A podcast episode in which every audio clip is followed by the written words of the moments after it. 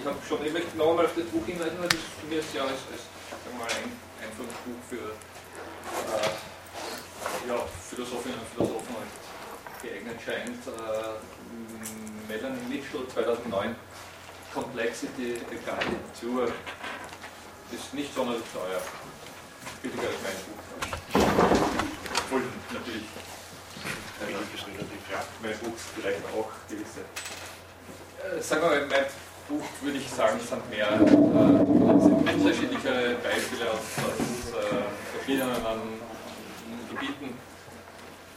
Bei der Melanie Mitchell ist es mehr konzentriert auf einzelne ausgewählte Beispiele, die aber durchaus auch dann neutral sind. Bei Ihrem Buch müssen wir wenigstens, die Kohle bricht. Okay.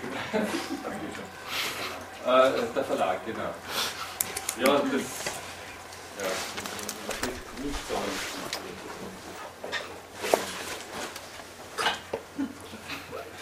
für, für alle, die, es ist ein interessantes Thema und, und äh, für alle, die, die da mal dran denken, solche Bücher haben eher Umwegsrentabilität als direkte äh, Rentabilität.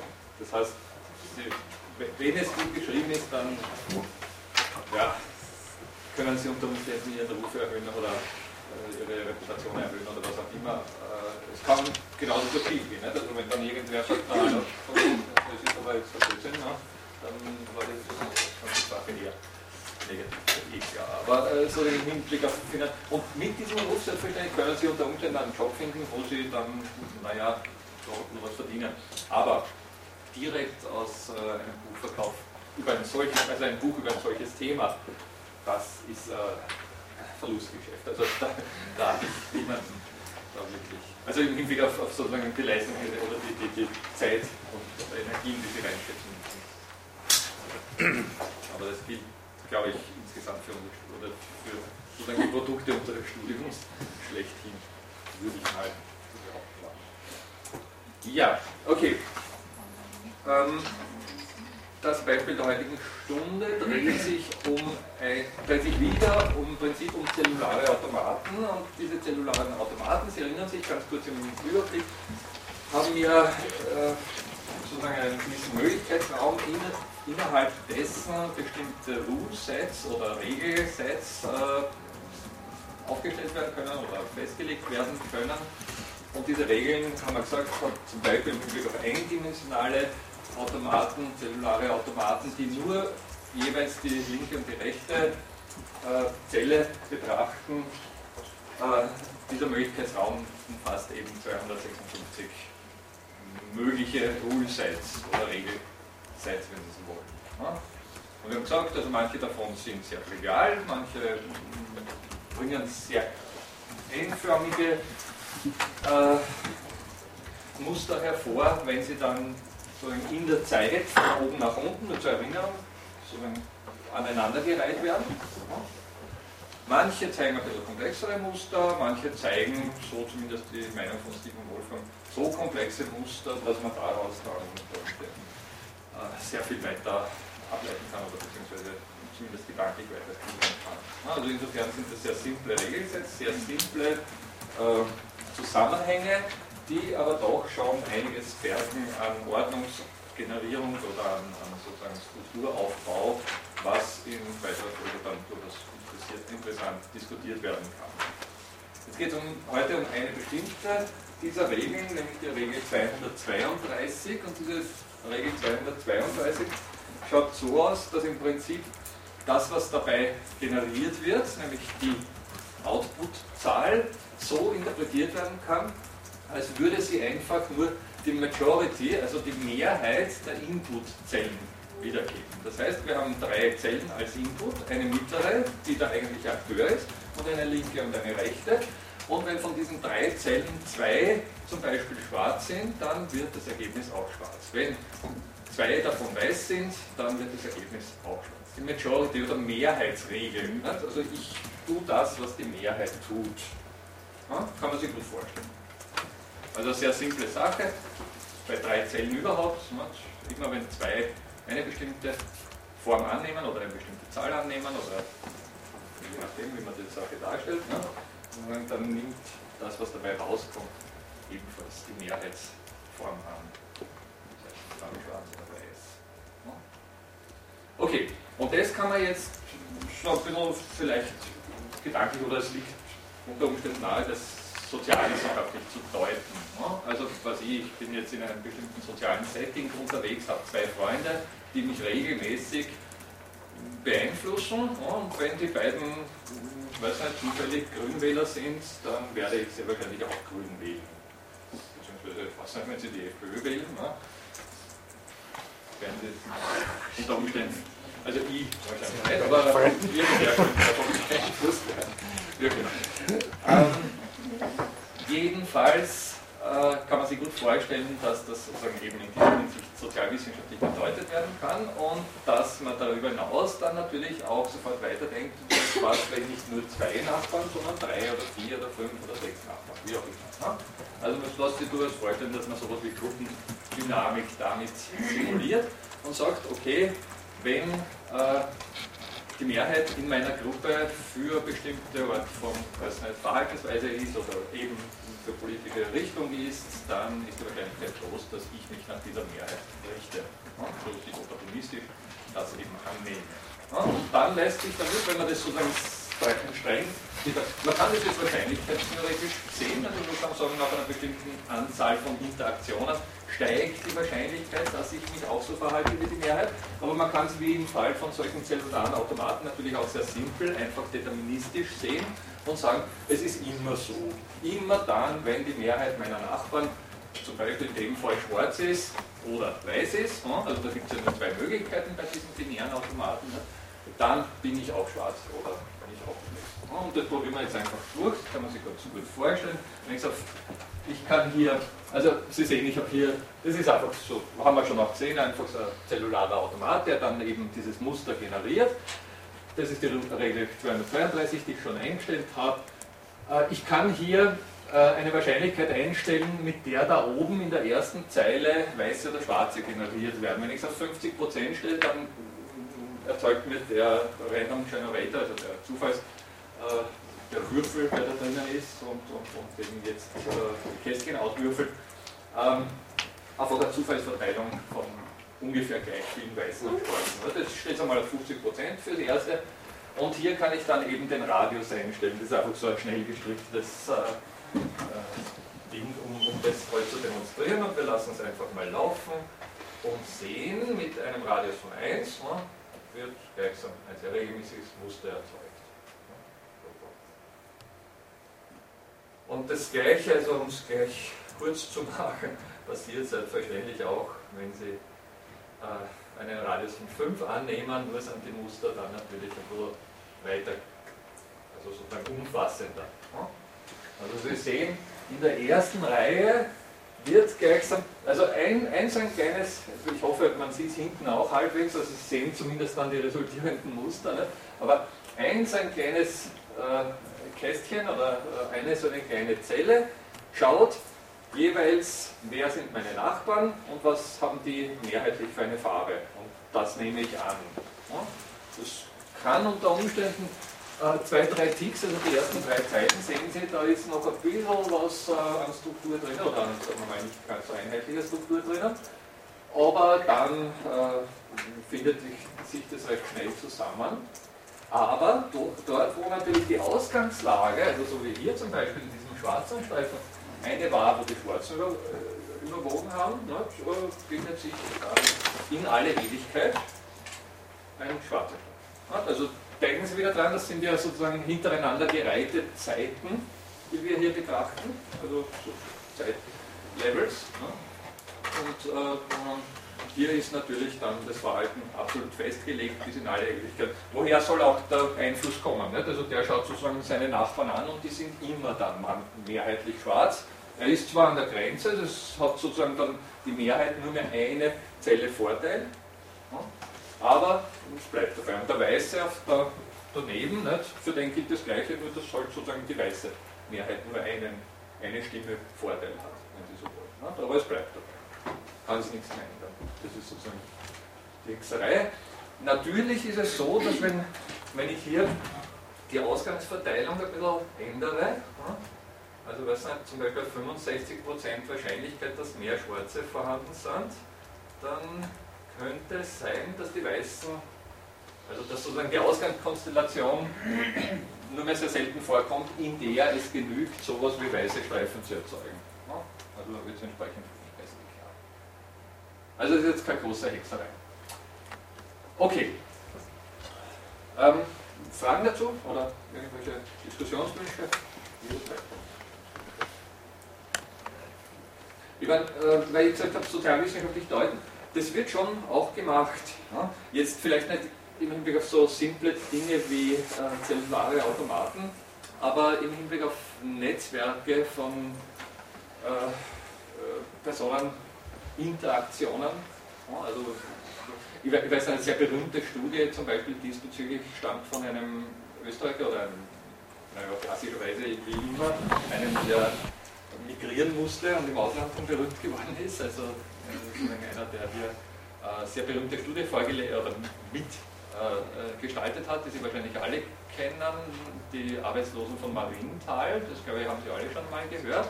Der gute Mann heißt Paul Lasersfeld, hat eben mit der Maria, Maria Jahoda und mit dem, äh, wie Vormann, Zeisel, äh, wie auch immer, diese Studie in den ich glaube im Jahr 24 unternommen, hier im Süden von Wien. Brauchen Sie aber nicht, also schon bei meiner Prüfung brauchen Sie da nicht wissen, aber ich sage es nur der Vollständigkeit selber. Äh, musste aber dann natürlich auch äh, migrieren, als die Nazis hier groß wurden.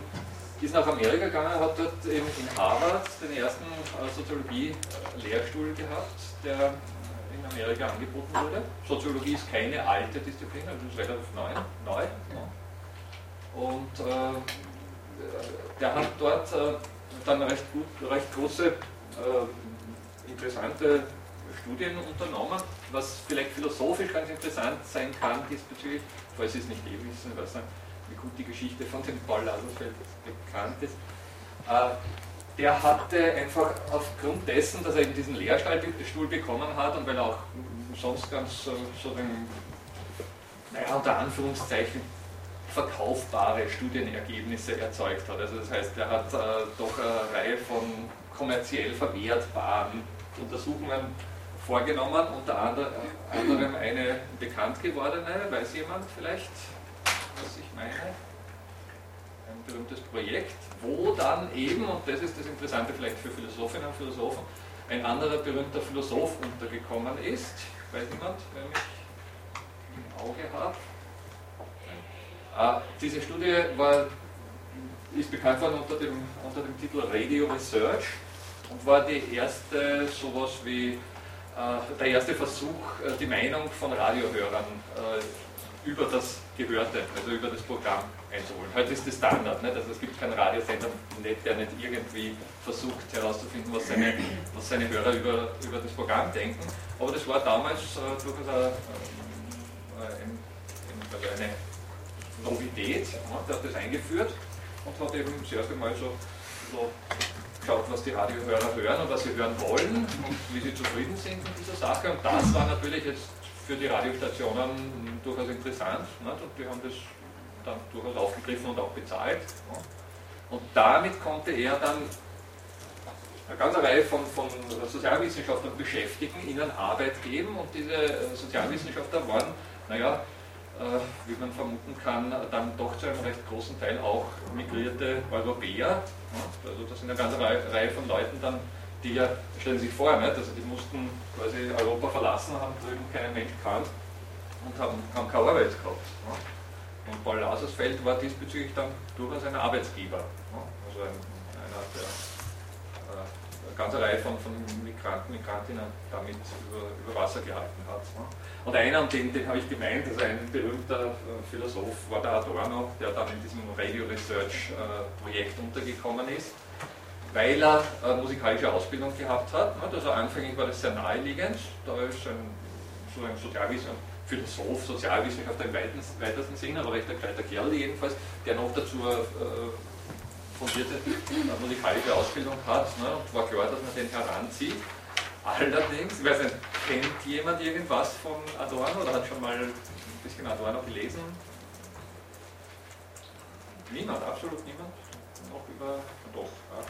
Sie werden wahrscheinlich bestätigen können, dass der äh, niemand ist, der, äh, also weiß nicht, geschmäcklerisch ist im Zusammenhang von Philosophie sowieso ein äh, seltsames Wort, aber jedenfalls niemand ist, der sonderlich konziliant mit seinem Publikum umgeht, also das heißt, der es seinem Publikum leicht macht, also das heißt seinem Lesepublikum leicht macht. Ne? Mit anderen Worten, der gute Adorno ist nicht ganz einfach zu lesen. Ist äh, durchaus interessant, aber jetzt doch etwas, was jetzt nicht, äh, sagen wir mal, leicht die Kehle runterrutscht. Da muss man sich jetzt einlesen, ist ein eigener Stil, aber es ist in der Philosophie natürlich oft so, nur in den Sozialwissenschaften ist es nicht immer und nicht oft so. Und Sie können sich vorstellen, dass ein kommerziell beauftragtes äh, Radio Research Project natürlich jetzt doch Ergebnisse haben, also sozusagen die, die Radiostationen dann schon Ergebnisse haben wollen, die sie lesen können oder die, die sie verstehen, ganz einfach. Ne? Und Adorno hat halt dann erstens mal sozusagen methodisch immer wieder äh, was einzuwenden gehabt, äh, bei dem, was der Lasersfeld vorgeschlagen hat oder vorgegeben hat und das, was die und dem, was die Radiostationen wollten.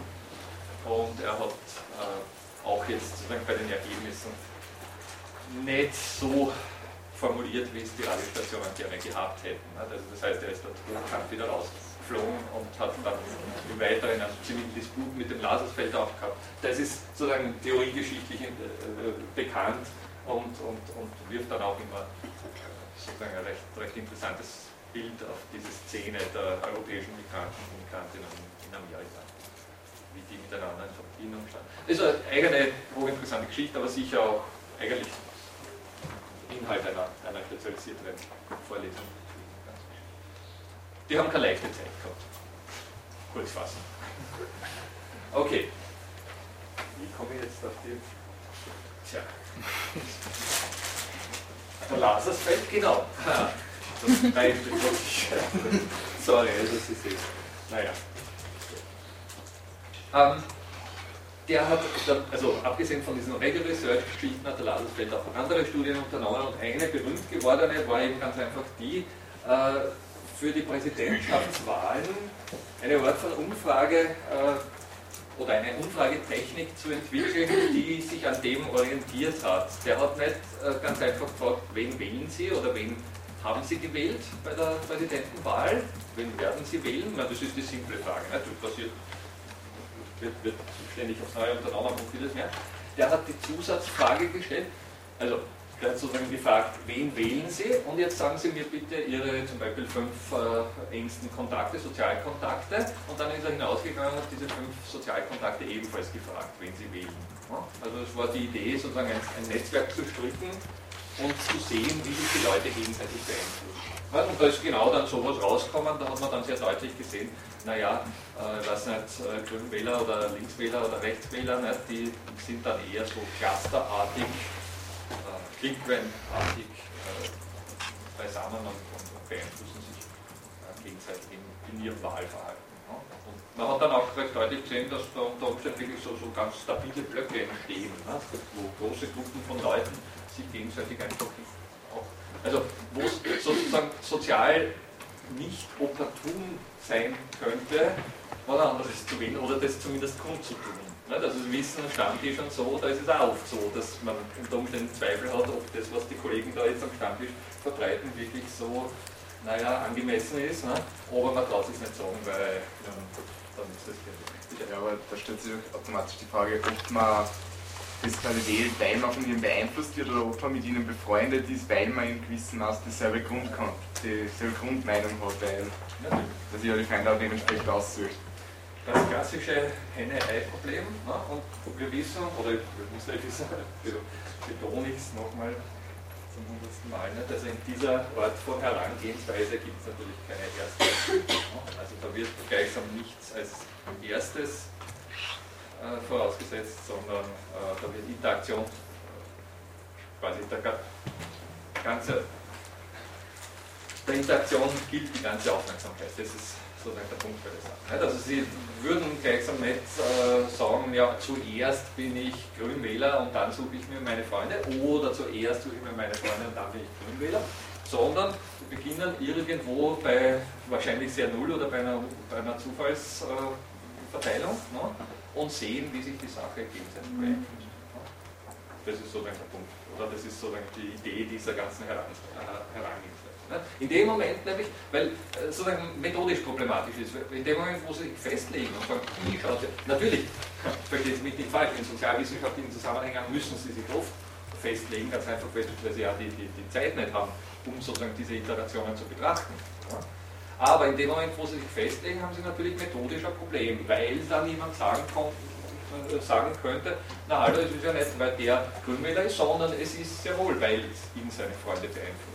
Oder wenn Sie sich auf das andere festlegen, dann sagt man, nein, das ist ja gar nicht, so das ist nicht die wahre Ursache, sondern das andere ist die wahre Ursache.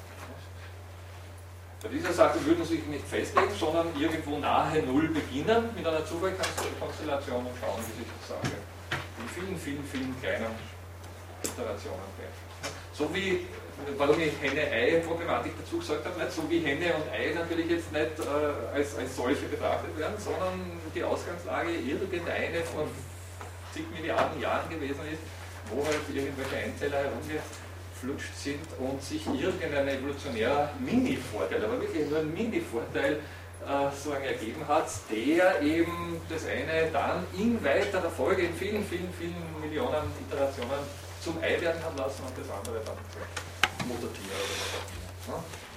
Wenn man das so verkürzt ist. Also die klassische henne ei oder ich weiß nicht, jetzt im Hinblick auf philosophische, kennen Sie die, die berühmte Geschichte? Ich glaube, äh, Paul de Mann hat das äh, betont und, und Derrida hat das dann immer wieder aufgegriffen oder umgekehrt, ich weiß nicht. Kennen Sie die Geschichte vom, vom ersten, das kein erstes ist, ohne dass es ein zweites gibt? Ist, ne? also Sie brauchen, ich meine, rein, rein sprachlich oder rein konzeptionell natürlich brauchen Sie, wenn Sie erstes sagen, irgendeine Vorstellung von zweiten, weil sonst wäre das erste äh, kein, erstes. Ne? Also wenn ich nur erstes sage und sonst nichts, ne, dann kann man sagen, na gut, im Hinblick auf was ist das das erste? Warum sprichst du auf den ersten? Ne? Also wenn ich erstes sage, dann ist schon irgendwie ein zweites impliziert. Aber wenn das zweite schon impliziert ist, dann ist das erste nicht das erste, sondern dann kann man sagen, das zweite ist das äh, erste. Ne? Und damit haben wir ein Problem. Also insofern äh, baut auch die poststrukturelle oder strukturalistische Philosophie im, im Prinzip auf so einer anfangslosen Zufallsverteilung auf, aus der iterativ dann durch, Sie wissen, Iterationen bei der da auch ein wichtiger Begriff, ne? aus der aus vielen, vielen, vielen Wiederholungen, die eigentlich keine Wiederholungen sind, wie, wie er immer wieder betont, dann äh, etwas emergiert, ne? was wir als stabil machen. Also sozialwissenschaftlich ist das durchaus mittlerweile auch etwas, was, was in Betracht gezogen wird. Philosophisch also es gibt einige äh, Philosophierichtungen, die das auch, also wie gesagt eben Poststrukturalismus, die das auch betrachten, die aber meiner Meinung nach dann die letzten, letzten Konsequenzen nicht ziehen. Oder das, was sich daraus. Aber gut, das ist wieder eine andere Geschichte, also müssen wir auch wieder eben äh, diskutieren. Äh, ja. Na gut, ich werde jetzt nicht weiter ausführen, sonst kommen wir wirklich von. Okay, Majority Rule. Ähm, und die interessante Geschichte ist jetzt, wir haben jetzt, ja, jetzt darf ich Sie kurz erinnern, wir haben ja bei den anderen zellularen Automaten, Sie haben es noch vor Augen, ich kann Ihnen auch einen vorführen, bei den anderen Regeln dann immer wieder das Phänomen gesehen, dass jetzt aus einer Regel, die eigentlich nur drei Zellen umfasst, nämlich eine mittlere und zwei zur Seite, äh, Muster entstehen können, und zwar regelmäßig wiederkehrende Muster entstehen können, die sich auf ja, also Regel 22 bis zu 13 Zellen erstrecken. Also die weitaus umfassender sind als das, was die Regel selbst betrifft. Also die gleichsam hier doch links und rechts von dem, was die Regel eigentlich determiniert, ausgreifen und das regelmäßig tun. Also das heißt, die haben eine, eine lokale Interaktion, die sich jetzt im Hinblick auf die Regel 22 nicht unbedingt ganz global, aber doch über die Lokalität hinaus auswirkt. global meine ich, dass jetzt, sagen wir mal, das ganze Spielfeld von hier bis hier betrachtet wird. Das wäre sozusagen die, die, die, die ganze Community an Zellen, die wir hier haben. Und lokal meint eben die, die Zellen, die die Regel umfasst nicht? Oder, oder betrifft. Also die drei Zellen in dem Fall. Also, auch das haben wir oft, oft schon betont, emergente Phänomene sind, sind quasi dadurch ähm, charakterisiert, dass ihnen lokale Phänomene zugrunde liegen, die ein überlokales äh, Phänomen erzeugen. Ja? Die irgendwas erzeugen, was über diese Lokalität hinausgeht. Okay? Äh, und jetzt ja, mache ich es einfach kurz. Ja? Wir haben hier Regeln, die, also wir haben hier sozusagen einen, festgelegten Radius, sagen wir jetzt mal 5, oder die Melanie Mitchell betrachtet hier eine Majority Rule von 7, also mit 7 Nachbarn zur linken und zur rechten Seite. Das ist relativ viel, aber hier sind 200 Zellen. Ne? Also 7 Nachbarn rechts und links, also 15, 15 Zellen insgesamt bringen Sie bei diesen äh, 200 Zellen einige Male unter. Ich werde hier einfach, um es zu demonstrieren, nochmal auf äh, 7 erhöhen. Und hier stellen wir wieder auf 50 Prozent, dass das klar wird. Und ich lasse mal laufen. Also es, geben, es ergeben sich relativ breite Blöcke bei so einer Sache, was natürlich jetzt von der Ausgangskonstellation abhängt, die zufällig gegeben ist. Ergeben sich doch relativ breite Blöcke, aber bei weitem nie welche, die die ganze Geschichte umfassen. Bei dieser Majority Rule. Und jetzt kommen wir zurück zur Evolutionary äh, Computation. Die Melanie Mitchell fragt jetzt ganz einfach, wie müsste, oder sozusagen, ja, rejudiziert, äh, die, zunächst einmal die Frage, ist es überhaupt möglich, dass irgendeine Art von Regel die sich auf Lokalitäten bezieht, und zwar im Konkreten wirklich nur auf diese 15 Zellen hier, die hier eingestellt sind, im Endeffekt wirklich die Majority Rule für die ganze Gesellschaft berücksichtigt. Was heißt das? Das würde heißen, dass hier am Ende dieses, äh, dieses Unternehmens, also dieses Durchgangs, berücksichtigt würde, was hier ähm, in der ersten Zeile die Mehrheit hat. Das heißt, wenn in der ersten Zeile zufällig, also bei 50% das ist ja ein Zufallswert, das sind nicht immer genau. Also in dem Fall wären es 100, nicht? also 200 Zellen sind es. Die Hälfte wären 100, das sind nicht immer genau 100, sondern das schwankt um den Wert 100. Das ist normal verteilt um den Wert 100 mit einer 50% Wahrscheinlichkeit in dem Fall. Das heißt, wir haben manchmal 96, wir haben manchmal 99, wir haben manchmal 101, was auch immer. Schwarze Zellen. Wenn wir 101 schwarze Zellen haben in der ersten Zeile, dann sollte mit dieser Regel in der letzten Zeile nur schwarze Zellen vorhanden sein.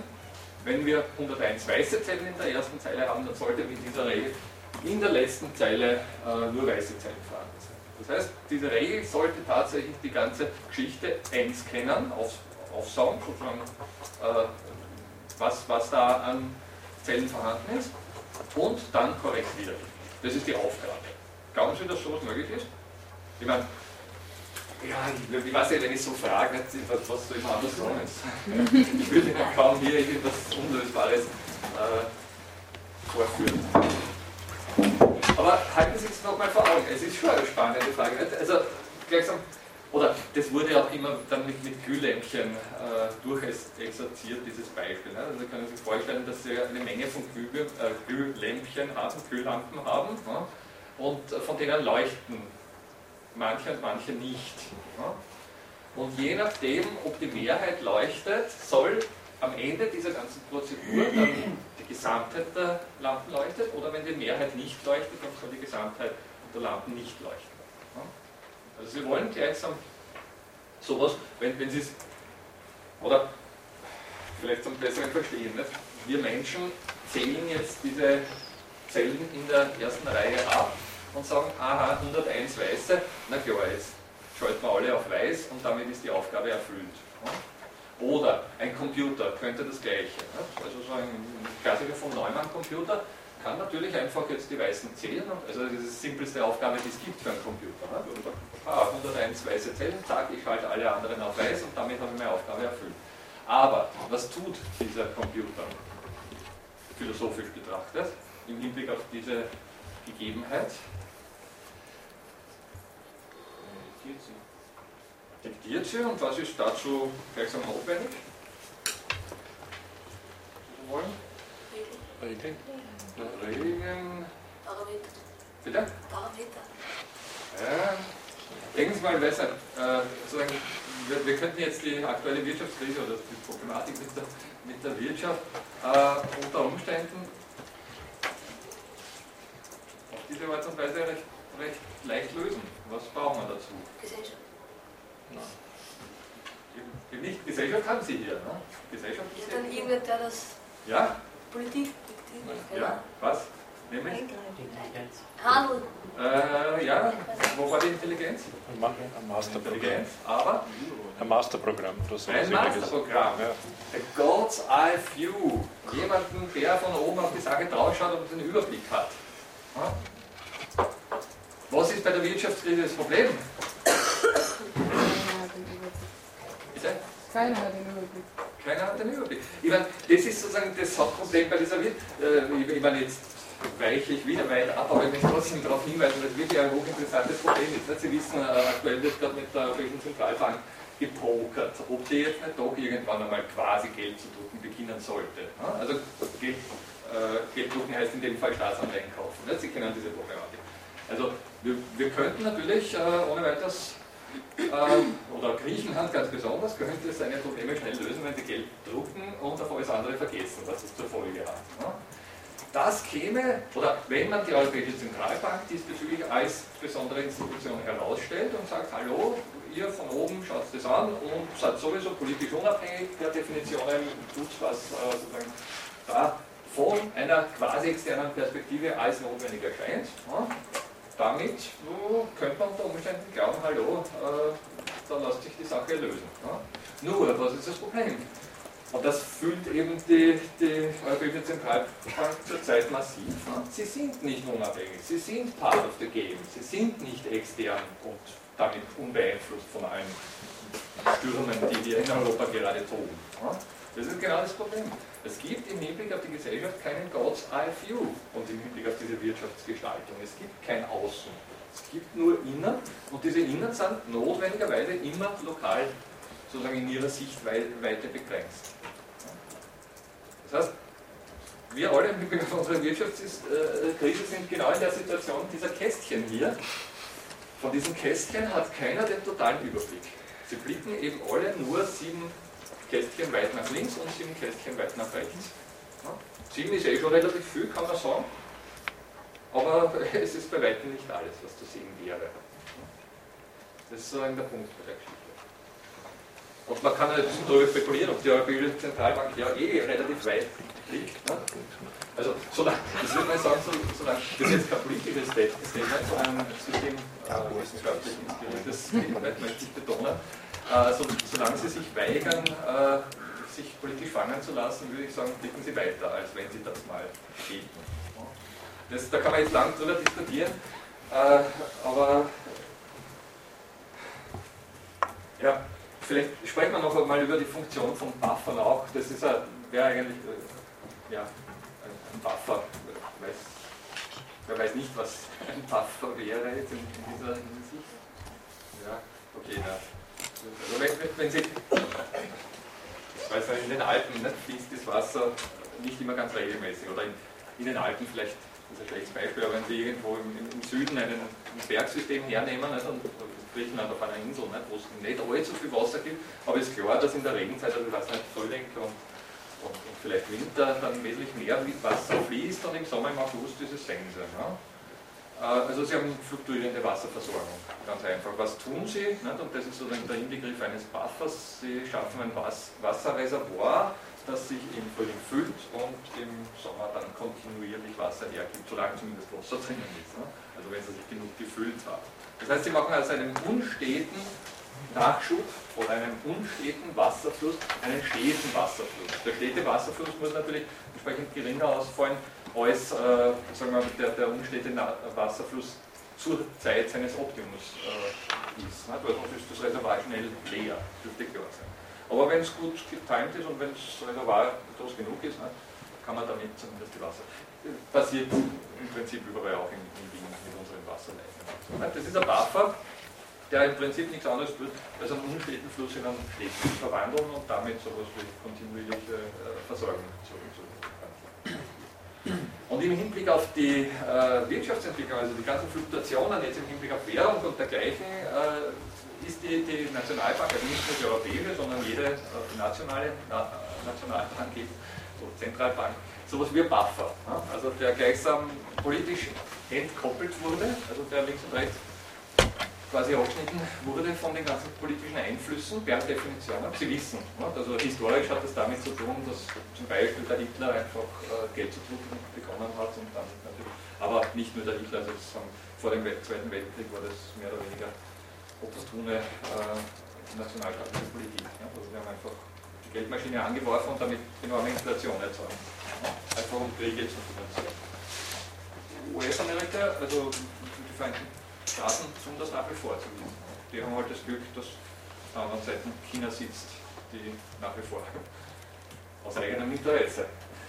Ähm, ja, ich komme zu weit vom Thema, aber äh, sozusagen diese, diese Funktion von unabhängigen Größen in solchen stark fluktuierenden äh, Zusammenhängen ist nicht uninteressant, weil sie unter also bestimmten Bedingungen wirklich für Stabilität sorgen können, so wie eben bei diesem Wassernabfluss äh, dann dafür gesorgt ist, dass relativ äh, gleichmäßig Wasser fließt.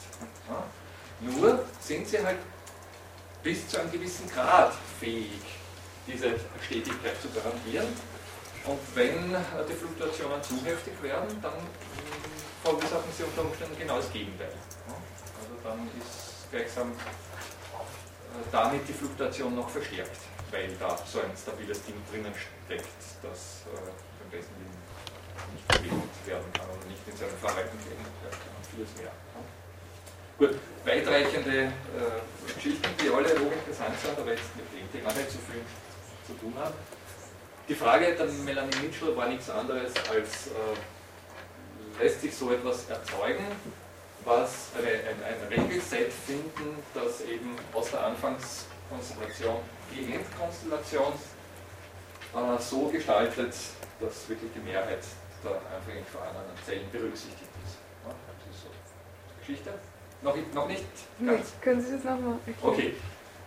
Nochmal, wir haben eine erste Zeile, das ist die ganz die oberste erste ja. Zeile. In der ersten Zeile ist hier eine Zufallsverteilung äh, Zufalls, äh, von schwarzen und weißen Zellen drinnen. Eine davon ist in der Mehrheit. Oder also sozusagen es ist eine normal verteilte Geschichte, damit ist die Wahrscheinlichkeit sehr hoch, dass eine davon in der Wahrscheinlichkeit ist. Es kann natürlich manchmal auf 100, 100 hinauslaufen, dann wäre der Einstand. Man kann, also das ist jetzt diesbezüglich ein schlechtes Beispiel, weil ich brauche hier einfach nur 199 äh, Zellen nehmen statt 200, dann habe ich garantiert eine Farbe in der Mehrheit. Das ist aber jetzt sozusagen unabhängig von der Melanin Mitchell. Okay. Äh, eine Farbe hätte die Mehrheit und ich will eine Regel finden, die mir am Ende dieses Durchlaufs hier, also nach einer bestimmten Anzahl von Schritten, hier sind es 200 Schritte, aber das ist sozusagen eine andere Frage, wie viele Schritte es sein müssen, am Ende dieser ganzen Geschichte zuverlässig indiziert, anzeigt, was die Mehrheit gewesen ist in der ersten Zeit. Also, wenn hier eine Mehrzahl von, von schwarzen Zellen wäre, dann müsste hier die letzte Zeile schwarz sein. Okay. Komplett schwarz. Ich zeige Ihnen gleich das Ergebnis, dann ist es leichter. Also ich nehme, ich entnahm dies äh, dem Buch der Melanie Michel, diese schöne Grafik hier. Ich habe es nicht selber nachgespielt, weil das, äh, ich komme gleich drauf. Also das ist sozusagen, da ist der Lobby, den wir das letzte Mal kurz durchgebrochen haben, dann noch ein kleines Problem gegen Buchgeschichte. Das braucht dann wirklich langrechnende Computer und ich ja, beanspruche meinen ohnehin genug. Ähm, aber Sie sehen, ne? Äh, sie nimmt an, gut, das ist jetzt so klein, dass wir es nicht genau sehen, aber offensichtlich ist da in der, ich kann das jetzt auch nicht nachfüllen, aber offensichtlich ist da in der ersten Reihe tatsächlich eine Mehrheit von weißen Zellen vorhanden und äh, hier am Ende haben Sie äh, nur weiße Zellen und hier sei in der ersten Reihe eine Mehrheit von schwarzen Zellen vorhanden, da sieht man es nur deutlicher, glaube ich, drüben und hier haben Sie in, der letzten Zeile eine durchschnittlich schwarze Also das Ergebnis ist entsprechend früher schon erreicht, aber sie hat es halt so lang laufen lassen. Das ist sozusagen der Geschichte. Aber Sie sehen, und das ist sozusagen das Um und Auf, ne? also Sie haben hier lokale Einflüsse, die mehr oder weniger über das ganze äh, Spielfeld ausgreifen. Also lokale Interaktionen, die sich global auswirken. Das ist der Punkt. Ja? Äh, Frage vielleicht, aber kommt das nicht ob das funktioniert oder nicht, sehr stark auf die Positionierung im ersten Durchlauf an, dieser zufällig generierten, wie da die Punkte liegen? Mhm.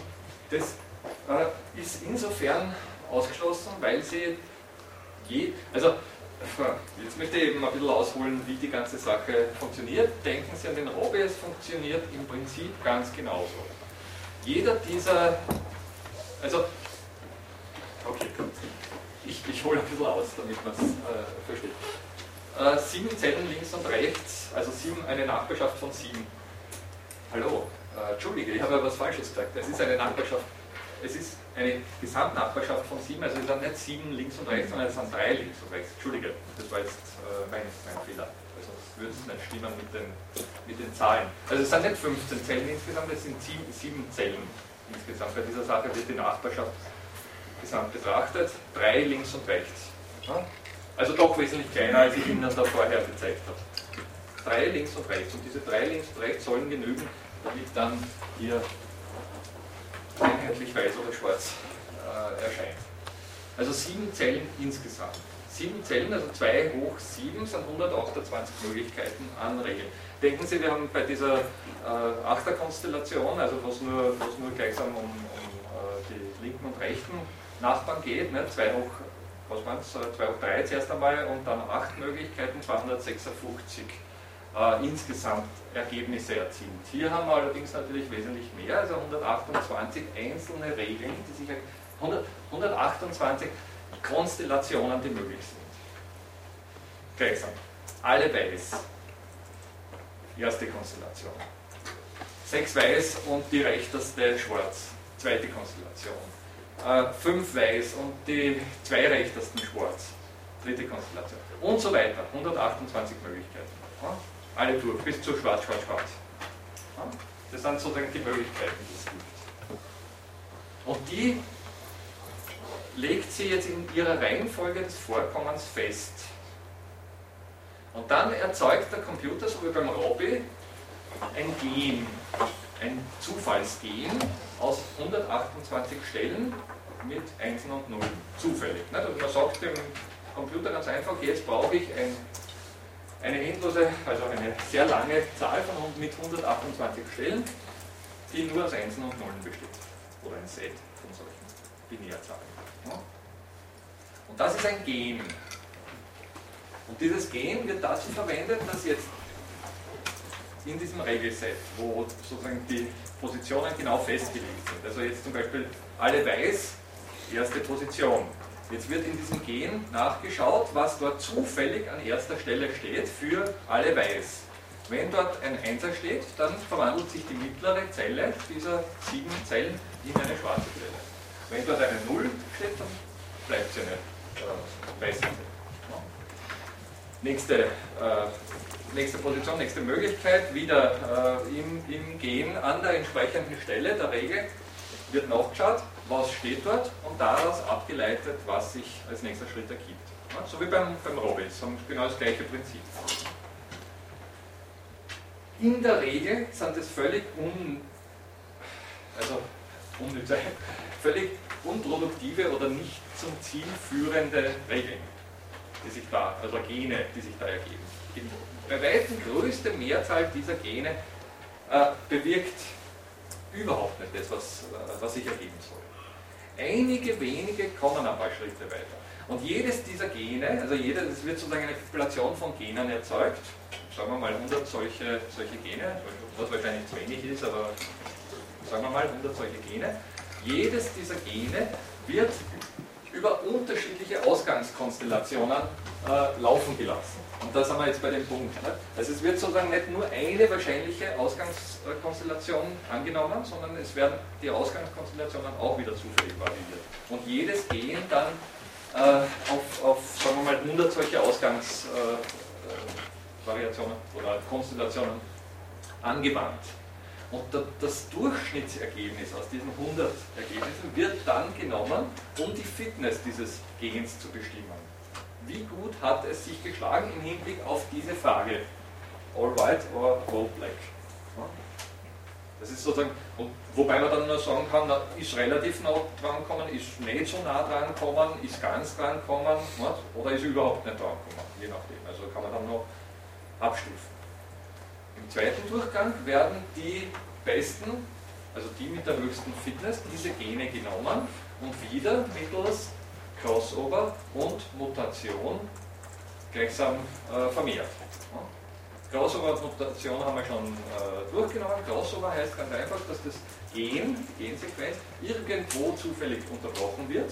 Die erste Hälfte des Vatergens und die zweite Hälfte des Muttergens, oder umgekehrt, je nachdem, wie Sie es bezeichnen wollen, hergenommen wird, zum nächsten Gen gemacht und dann noch mit einer bestimmten Wahrscheinlichkeit mutiert wird. Also einige Stellen, ganz wenige, werden, äh, sagen wir mal 10%, werden äh, herausgenommen und zufällig im das Gegenteil getauscht oder, oder ja? Verständnisfrage. Ähm, bei dem, bei dem Bild links, bei dem Bild rechts ist das jeweils dann die gleiche Regel. Oder ich weiß, ja. Äh, also ich muss jetzt dazu sagen, ich habe das jetzt nicht direkt aus dem Buch, es gibt natürlich auch eine ganze Reihe von Aufsätzen, die Melanie Mitchell äh, geschrieben hat. Das ist ein Aufsatz, den sie zusammen mit dem Jim Gladfield geschrieben hat. Der ist übrigens auch äh, unter Archive im, Internet zu finden. Ja, vielleicht bei der Gelegenheit auch der, Hinweis auf Archive, kennen Sie das? Der schreibt sich ARXIV, ich glaube mit großen X, AR. Das ist so ein, ein Repository für äh, ja, im Prinzip wissenschaftliche Texte, was sehr zu empfehlen ist, wenn Sie sich für diese Art von Wissenschaften interessieren. Also Sie wissen, äh, ich meine, es ist auch naheliegend, ne, dass die ganze Publikationssache mittlerweile in großer Veränderung begriffen ist. Ne? Und, und natürlich mit den E-Books und mit den elektronischen Möglichkeiten zu einem großen Teil mittlerweile auch darauf verzichtet wird, auf Papier zu drucken. Ne? Also es gibt mit mehr und mehr E-Journals, natürlich im Bereich der Philosophie eher nicht, aber es gibt auch da äh, viele, aber in manchen Wissenschaften und natürlich naheliegenden Computer Sciences und, und angrenzenden Fächern wird fast eigentlich, oder wird hauptsächlich, sagen wir mal so, äh, auf, auf, auf elektronisch veröffentlicht, das heißt im Internet veröffentlicht und dann sehr oft auch äh, die, die einzelnen Schriften in solche Datenbanken ein, eingefügt und das Archive ist nichts anderes als ein großes, äh, eine große Datenbank für entsprechende Schriften und Sie finden dort wirklich sehr, sehr viel hochinteressante Geschichten. Und das sind aber durchaus, also ist jetzt sozusagen im Hinblick auf dieses Themengebiet ist es überhaupt kein Vergehen, eine Internetquelle zu verwenden, möchte ich groß betonen. Ja. Also wenn Sie bei mir Seminararbeit schreiben, ähm, könnte die Wahrscheinlichkeit sehr groß sein, dass Sie überhaupt nur Internetquellen ver verwenden. Ja. In der sonstigen Philosophie ist das bitte noch sehr, sehr, sehr anders. Aber in, dieser, in diesem Fachgebiet. Äh, jetzt auf absehbare Zeit wahrscheinlich. Also jetzt insbesondere mit diesen ganzen Tabs, ne, wo man doch recht schön und leicht auch PDFs lesen kann und vieles mehr, ne, die auch gut umgebrochen sind, wird sehr wahrscheinlich äh, bald einmal vorbei sein mit den gedruckten Büchern. Warum? Nicht, nicht deswegen, weil die Leute jetzt Papier mögen oder so, sondern ganz einfach deswegen, weil es wirklich teuer ist im Vergleich zu dem, was da möglich ist. Also ein Buch drucken oder jetzt auch nur ein, Journal zu drucken, ist wirklich mit enormen Kosten auch. Und Sie müssen das Ganze verbreiten. Nicht? Also das ist, muss ja dann sozusagen physisch von, weiß nicht, Harvard nach Österreich geschickt werden oder umgekehrt von Österreich nach Harvard. Nicht? Also das ist sozusagen im, Hinblick auf das, was möglich ist mit elektronischen Mitteln, äh, sozusagen wirklich Steinzeit. Und im Hinblick auf den Kostenfaktor natürlich nicht vertretbar, weil es ja bei dem Publikum, das sich für solche Sachen interessiert, wirklich um eine extreme Minderheit geht.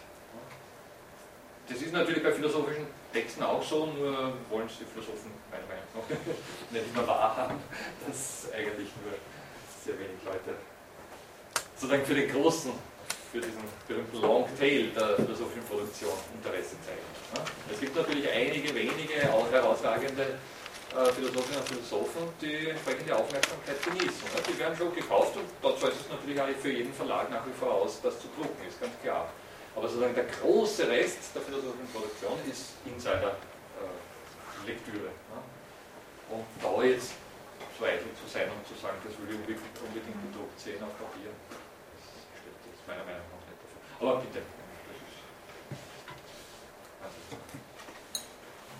Ja, ich habe das als einer, äh, aber es ist äh, diese Abbildung auch im Buch vorhanden, nur weil sie jetzt nicht genau, oder es ist eine sehr ähnliche Abbildung im Buch vorhanden, nur weil sie jetzt nicht genau, also was bei dem Artikel dann im Hinblick auf diese beiden äh, Simulationen dabei geschaut Ja, das Interessante ist, ob man ob, der, ob, die, ob die Regel, die jetzt äh, durch den äh, evolutionären Algorithmus äh, herausgefunden wird, sich auf die spezifische Ausgangssituation be äh, bezieht oder auf das globale Problem, dass ich allgemein sagen kann, äh, sich allgemein fragen will, äh, was ist die Mehrheit? Die Regel, die da als Sieger, also das Gen, das gleichsam als Sieger überbleibt, hat sich wirklich auf unterschiedlichste Ausgangskonstellationen bezogen. Also die hat gleichsam alle möglichen Ausgangskonstellationen durchprobiert und geschaut, ob es stimmt. Und die hat, soviel ich weiß, auch eben, deswegen war bei mir dieser, also in diesem da, deswegen ist bei mir diese Möglichkeit hier die Wahrscheinlichkeit, hier diese Wahrscheinlichkeit zu verstellen äh, drinnen, die hat auch gleichsam die Wahrscheinlichkeit variiert. Also gleichsam mehr, mehr Schwarze absichtlich in Betracht gezogen und geschaut, ob es damit dann auch hinhaut oder weniger Schwarze äh, als 50 Prozent um, immer zu schauen, was da und da. Das ist gleichsam die Idee.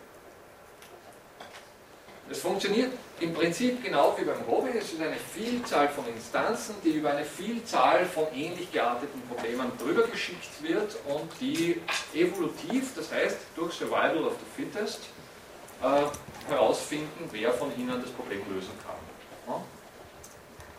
Bleiben natürlich mit der Zeit immer weniger, also so die, die Anpassung wird höher, die Competition wird immer spezieller und zum Schluss sind es dann einige wenige, die äh, gleichsam das Problem wirklich lösen.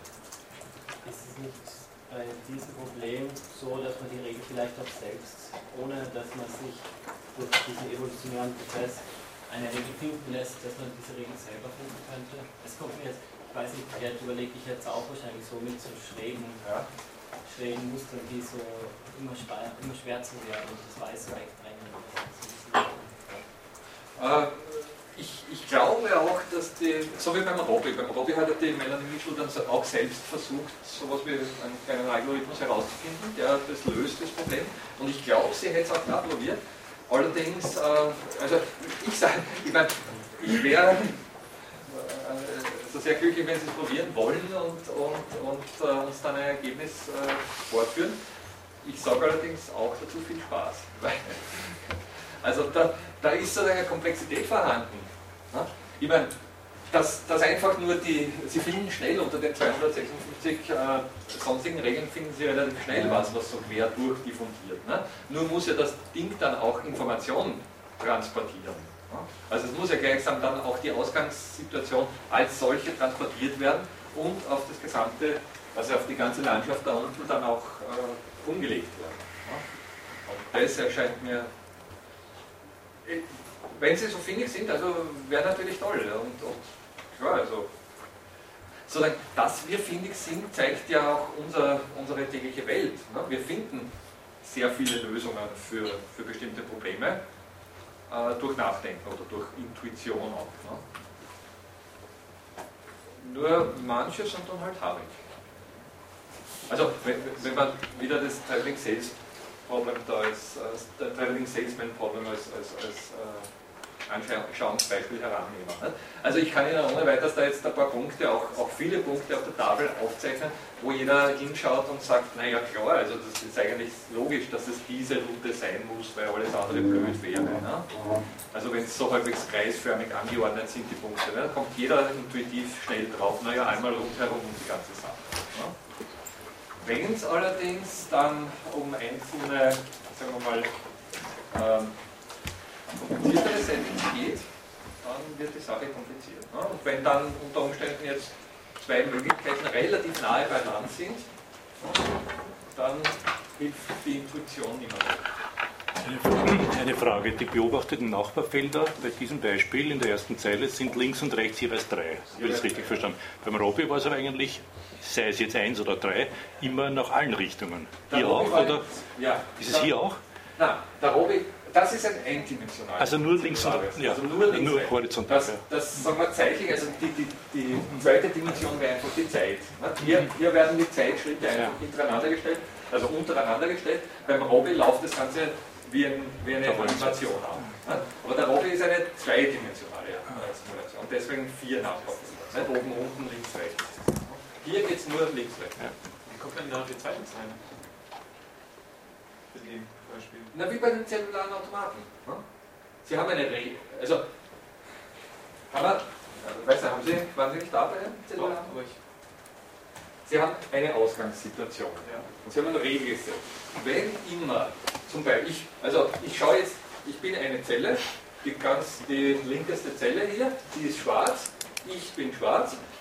Muss man dazu sagen, diese linkeste Zelle ist mit der dort benachbart, ne? das haben wir ja gesagt, das ist ein Torus, weil die sind zusammengeschlossen. Die schaut sich selbst an, ich bin schwarz, ich schaue nach links, was ist mein linker Nachbar, der ist auch schwarz. Und was ist mein rechter Nachbar? Offensichtlich ist der auch schwarz. Okay, ich habe eine Situation, in der ich schwarz bin, mein linker und rechter Nachbar auch schwarz sind. Jetzt schaue ich in dem Regelset nach, um das es eben geht, und schaue dort, was passiert in einer Situation, wo beide, also wo alle drei schwarz sind. Und das, was dort vorgesehen ist, je nachdem, wie diese Regel eben geartet ist, dort, was, das, was, was dort vorgesehen ist, das tue ich im zweiten Zeitschritt. Also übertrage ich die Zeile unter. Genau, die Zeile, die nächste Zeile, also eine einzelne Zeile. Ne? Wenn ich hier auf Tipp drücke, wird eine Zeile erzeugt. Ne? Das ist genau das passiert. Man hat einmal in diesem Regelset alle nachgeschaut und die Farbe angenommen, die sich dort aus dem Regelset ergibt. Im nächsten Schritt passiert genau das gleiche. Ja, nur halt jetzt mit dieser Zeile. Ne? Also nicht mehr mit der ersten, sondern mit dieser Zeile. Und so weiter. Zack, zack, zack, zack. Schritt für Schritt, hier 200 Mal durchgeführt und Sie haben dann Muster. Das ist die Idee mit zellularen Automaten. Wie gesagt, rekursiv eine Regel auf das jeweils gefundene Ergebnis angewandt. Also nicht immer auf das erste, also auf die Ausgangssituation, sondern immer auf die gerade gefundene äh, Ausgangs, äh, auf die gerade gefundene Konstellation. Wir haben eben äh, überlegt, äh, so schön ist es auf, auf die, äh, auf, wenn man das Zeitzellen äh, hört, dann ist es die Rule äh, 232. Aber wenn man jetzt den Radius erhöht, dann kann man nicht sagen, dass es die Rule 232 ist, sondern muss es eine der zwei hoch 128 Das, hat dann mit den, mit den grundsätzlichen 250 Automaten nichts mehr zu tun. Also das verlässt den Wolfram Space äh, sofort. Also wenn ich hier, in dem, Moment, wo ich hier über 1 hinausgehe, ist mit den 256 die Anzeige Route 232. Ja, sorry, also das ist dann natürlich so. Ja, äh, ich habe es hier für, einfach zum Notieren, damit man selbst merkt, welche Regel das ist. Äh, die 232 ist mit, mit nur drei Zellen, also mit nur einem links und rechts Nachbar, ist es die Majority Rule, aber dann kann man eben die, die, Nachbarn, die Nachbarschaft aus. Okay, nochmal, also sozusagen, worum es ja geht bei dieser Geschichte, ist ja jetzt nur sozusagen die Erkenntnis, dass sowas überhaupt möglich ist. Nicht? Also das ist ja sozusagen das meiner Meinung nach kontraintuitive bei dieser Geschichte. Nicht?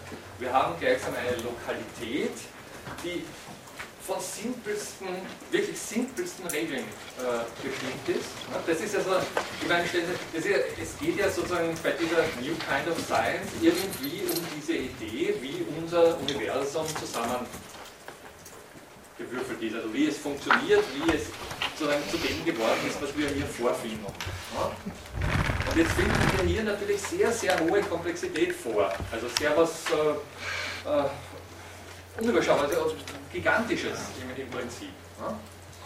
Und äh, die Frage ist, wie ist es dazu gekommen? Und man könnte jetzt sagen, naja, sowas Kompliziertes braucht natürlich auch eine sehr komplizierte Anfangsregel. Und dann könnte man sagen, na, wer gibt so eine Anfangsregel? Ne? Dazu braucht es dann, braucht's dann sowas wie einen lieben Gott, der so weit blickend ist oder was auch immer. Und diese, bitte, das heißt jetzt nicht, dass ich sozusagen solche Fragen dann schon ad acta gelegt hätte, auch für mich persönlich nicht, ne? sondern die These, die wissenschaftliche These und auch nur wissenschaftlich relevante These, wenn überhaupt, ist, dass sehr, sehr einfache Regeln genügen, um sehr, sehr komplexe Zusammenhänge zu erzeugen. Das ist sozusagen die Geschichte bei der Sache. Und das wäre einer der Hinweise darauf. Hallo, es genügt, eine Lokalität von in dem Fall sieben Zellen zu betrachten und äh, wir können eine äh, Landschaft von 200 solchen Zellen dann äh, sozusagen im Hinblick auf ihre Erscheinungsform ordnen. Nichts anderes ist es, also Ordnung. Nicht? Also Ordnung, wenn Sie es dann so interpretieren. Das ist der Punkt. Ja? Haben Sie jetzt gerade gesagt, das funktioniert nur, wenn man so ein ähm, Overview-Ding hat? Nein. Nein. Das wäre die intuitive Annahme. nicht? Also wenn, wenn, wenn, ich, wenn ich das Problem stelle, nicht?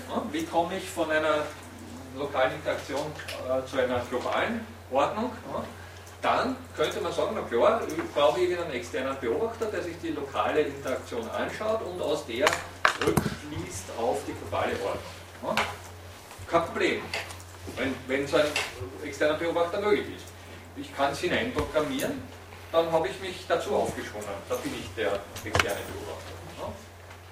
Ich meine, ich kann, natürlich gibt es auch in der Gesellschaft Versuch, äh, mittels, äh, mittels Diktatur die, die Geschichte sozusagen ins Lot zu bringen oder was auch immer. Nur wissen wir, dass das nicht sonderlich beitragend ist, weil in der Gesellschaft so eine externe äh, Position in der Regel nicht haltbar ist.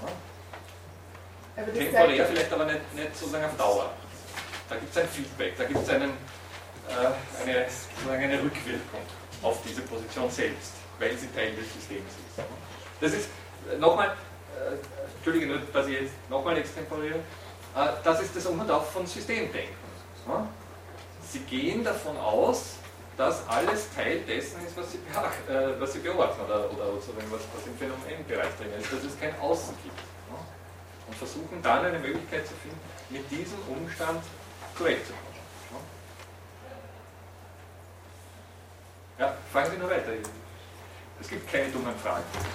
naja, aber eigentlich zeigt es doch eben genau das Gegenteil von irgendeinem, von irgendeinem Göttlichen oder sonst was. Es zeigt Ja. ja, eigentlich genau das. Es Ja. zeigt ja, dass man, Genau. dass es, dass eben auch durch nur ganz, ganz banale Dinge halt eben Komplexität Genau. entsteht. Das ist Ja, Aussage. deswegen, okay, aber dann hab, Ja, nochmal. nochmal. Die einfache intuitive Lösung wäre, oder die intuitive Antwort wäre, ja, wir brauchen einen externen Beobachter, der das beobachtet und dann eine globale Ordnung Warum? erzeugt. Das wäre die intuitive. Diese Art der Herangehensweise legt aber eine kontraintuitive ohne das zu wissen, wäre das die intuitive Einsicht. Naja, also ich, ich würde mal sagen, dass wir intuitiv und auch Jahrhunderte hinweg in unserem Erklärungsschema da, davon ausgegangen sind, dass die Ordnung, die unsere Welt bestimmt, natürlich von irgendwem da draußen erzeugt worden muss, weil von selbst kann das einfach nicht so komplex entstehen. ne? Das wäre die intuitive Lösung. Die kontraintuitive weist darauf hin, hallo, es geht unter Umständen noch anders. Ne? Nochmal, das ist kein Beweis, dass sozusagen so ein simples äh, zellulares Automat in dieser Art und Weise generiert werden kann. Kein, natürlich kann das kein Beweis dafür sein, dass die Welt auch in dieser Art und Weise entstanden ist. Es ist sozusagen ein Hinweis, dass solche Dinge überhaupt grundsätzlich möglich sind. Was Sie daraus dann ableiten, ist eine andere. Wie gesagt, also es gibt durchaus Detailhards, also auch, auch Dawkins und solche Leute, also kenne diesen berühmten Blind Watchmaker, ist ein berühmtes äh, Buch von, von Dawkins. Äh, und Sie wissen, die haben ja dann auch mittlerweile so eine fast politische Bewegung ins Leben gerufen, die Agnostiker oder wie, nennen sich die? Relativisten. Ja, Atheisten ganz allgemein, nicht? also die dann auf den, in, London auf den Bus- Bussen sogar große, äh, große Anzeigen gescha- geschalten haben, äh, wo man sich fragt, naja gut und wozu die Sache. Aber nichtsdestotrotz, also es gibt sowas wie, würde ich jetzt mal unter Anführungszeichen sehr vorsichtig als militante Agnostiker oder Atheisten bezeichnen, also die das gleichsam äh, auch, auch jetzt politisch hinaustragen wollen. Ne? Und es gibt halt dann, ja, ich weiß nicht, wissenschaftlich orientierte Agnostiker wie mich, die meinen, dass das unter Umständen in der, in der, in der Wissenschaft ganz interessant sein könnte. Ich sage gleich auch dazu, oder ich sage das immer dazu, nicht? im täglichen Leben, ich meine, oh, ich weiß nicht, wenn ein naher Angehöriger stirbt oder wenn sie sonst in irgendeiner und Weise, wenn sie selbst Krebs haben oder was auch immer, nicht, irgendwie erschüttert sind, ich weiß nicht, ob ihnen das viel hilft. Ja. Das, das heißt jetzt nicht, dass man die wissenschaftlichen Erkenntnisse einfach wegschalten kann. Natürlich sind sie vorhanden. Ja? Aber unter Umständen ist es dann jetzt rein für sozusagen die Bewältigung einer solchen Krise nicht ganz sozusagen äh, unnütz, wenn man sich da auf irgendwas zurückzieht. Das muss jetzt nicht der liebe Gott mit weißem Bart sein oder irgendwas, der auf einer Wolke herumfliegt. Ne? Äh, sozusagen, ja. Aber ja. Wie, wie gesagt, die Wissenschaft ist ein seltsamer Sonderbereich, in der ganz eigene Normen und Regeln herrschen und die äh, sozusagen auch intern bestimmen, was ihnen Sinn macht, also welche Art von Erkenntnis ihnen Sinn macht und was nicht. Und der sonstige Lebensbereich hat andere Regeln und Normen und deswegen gibt es da so auch andere äh, Sinnvorstellungen. Okay. Ich wollte Ihnen noch was anderes schnell zeigen, aber ich will das jetzt auch nicht abdrehen, wenn es da Diskussionsbedarf gibt. Was sozusagen wichtig für diese Art von, von Herangehensweise ist, lokale Interaktionen können globale Phänomene oder globale Ordnungen erzeugen. Das ist möglich, offensichtlich. Auf welche, auf welche Bereiche Sie das dann ausdehnen im Weiteren, ist Ihre persönliche Sache, aber es ist sozusagen möglich. Okay, jetzt will ich Ihnen was anderes zeigen. Sonst kurz nur ein Bildchen.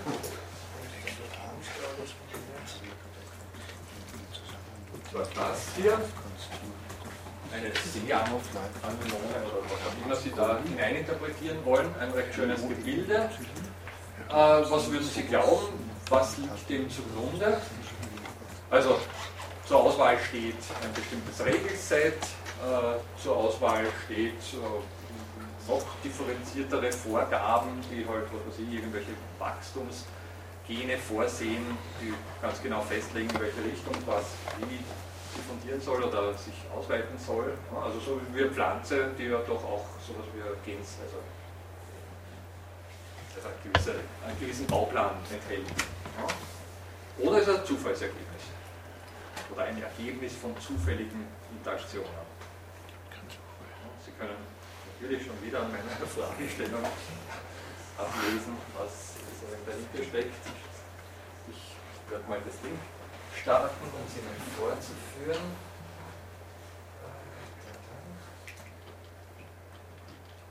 Es ist das wirklich ein Ding, das sich aufgrund von, von Zufalls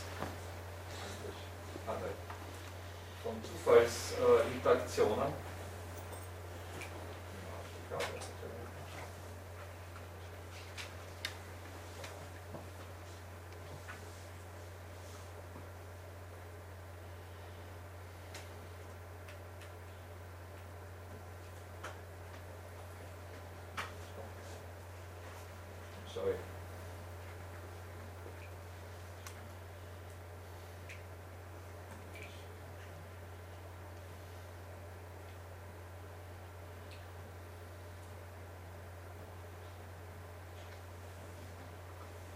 Schauen wir mal, ob es läuft und was es tut.